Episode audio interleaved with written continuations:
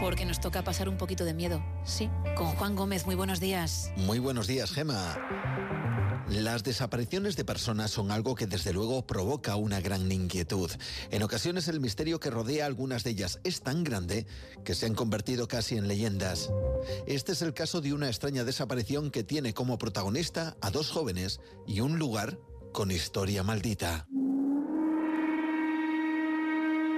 Para conocer este caso tenemos que viajar al 5 de mayo de 1996, en Japón.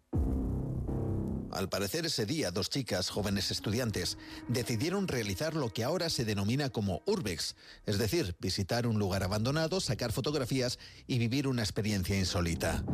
Para ello, estas estudiantes decidieron adentrarse en un hotel abandonado llamado Tsubono Spa, en la prefectura de Toyama.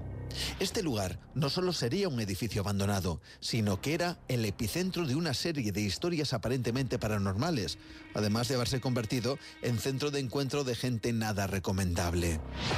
Aún así, las jóvenes decidieron embarcarse en una especie de prueba de valor llamada Kimo Damaishi, donde debían demostrar que no tenían miedo de estar en ese lugar y la verdad es que jamás debieron aceptar dicho reto. A la mañana siguiente de su aventura, los familiares avisaron a las autoridades ya que las jóvenes no habían regresado. Contactaron entonces con algunos amigos con los que sí estaban en contacto para cumplir el reto. Estos informaron a la policía que habían acordado enviarse mensajes cada poco tiempo, pero en un momento determinado de la noche los mensajes cesaron. Las chicas desaparecieron sin dejar rastro, al igual que su vehículo, un Subaru de color negro que jamás fue encontrado. ¿Qué había ocurrido? Todo esto podría ser una leyenda urbana, ya que no se conocen los datos de las jóvenes desaparecidas. Pero algunos medios japoneses informaron sobre la supuesta desaparición de las dos chicas y que se había preservado su identidad por deseo de la familia. Algo extraño en un caso de desaparición, pero posible. Varios blogs japoneses hicieron eco de lo ocurrido y afirmaban que la policía barajaba la posibilidad de que hubieran desaparecido tras caer su vehículo a alguno de los lagos de la zona, o peor, que hubieran sido secuestradas por algunos de los delincuentes que allí se reunían. Pero recordemos que es un hotel abandonado y que había sido protagonista de historias fantasmales, y estas no tardaron en surgir para dar una explicación, por muy inverosímil que fuera, a la desaparición.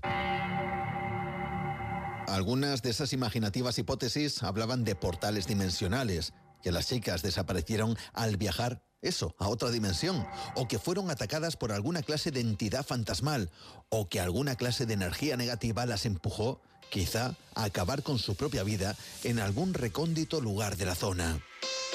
Estas hipótesis fantasmales surgieron a raíz de la razón por la que este hotel spa cerró. Según cuentan, varios niños se ahogaron en su piscina y el dueño, desesperado por lo ocurrido y lo que se le venía encima, se ahorcó en una de las habitaciones. ¿Cuáles son entonces las posibilidades que se barajan? Bueno, uno, que hubieran sido asesinadas por delincuentes. Dos, que hubieran sido secuestradas por soldados de Corea del Norte. Esto también se barajó. Tres, que hubieran tenido un accidente con su vehículo. Cuatro, que hubiera alguna clase de fuerza sobrenatural, tal como muchos afirman. Y cinco, que esto fuera una leyenda urbana y las desapariciones jamás se hubieran producido. Sea como sea, el hecho de no saber dónde está la realidad de la ficción añade más misterios a una supuesta desaparición en un lugar, dicen, que absolutamente maldito. Buenos días. Buenos días, Juan. 5 y 41, 4 y 41 en Canarias.